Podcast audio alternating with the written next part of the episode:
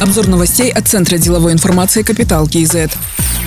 Общенациональная социал-демократическая партия ОСДП субботу на съезде выдвинула кандидатом на внеочередные президентские выборы руководителя столичного филиала партии Нурлана Ауизбаева. Об этом сообщает Интерфакс Казахстан. 65-летний Нурлан Ауизбаев является уроженцем Южно-Казахстанской, ныне Туркестанской области. Экономист и юрист по образованию был избран председателем столичного филиала ОСДП в 2021 году. Ранее Народно-демократическая партия АУЛ выдвинула кандидатуру Жигули Дайрабаева. Напомним, внеочередные президентские выборы в Казахстане назначены на 20 ноября.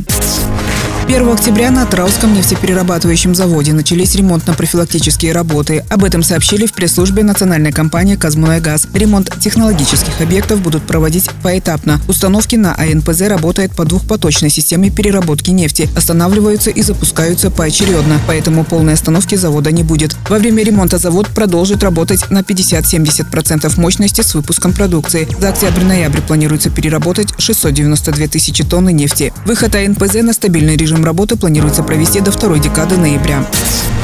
Премьер-министр Алихан Смаилов поручил принять меры по расширению наиболее загруженных пограничных пунктов пропуска на границе с Россией для ускорения проезда грузового и легкового транспорта. Госорганам и акиматам необходимо принимать комплексные и эффективные меры по урегулированию миграционной ситуации, подчеркнул глава правительства. Он сказал, что в первую очередь надо обеспечить постоянный зеленый коридор для казахстанских граждан, а также работу мобильных мониторинговых групп для выявления незарегистрированных мигрантов. Такие поручения были даны на совещании в субботу. Тогда сообщалось, что с 21 по 28 сентября в стране был зафиксирован большой приток мигрантов из России в 2-3 раза выше обычного.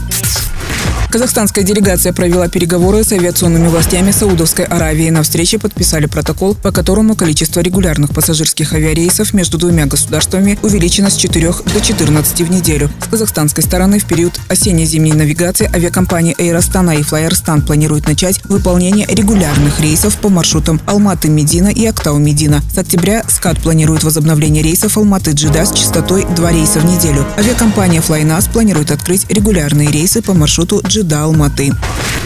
Премьер-министр Алихан Смаилов поручил усилить работу по разъяснению прав граждан при аренде жилья. Это касается не только наплыва мигрантов, но вообще нужно, чтобы граждане знали свои права, подчеркнул премьер-министр на совещании по вопросам миграции. Он сказал, что необходимо сделать так, чтобы через ЕГОВ или популярные приложения можно было в цифровом виде подписать типовой договор аренды. В нем будут отражены права и обязанности сторон. Это позволит защитить права наших граждан как с одной, так и с другой стороны, сказал Алихан Смаилов.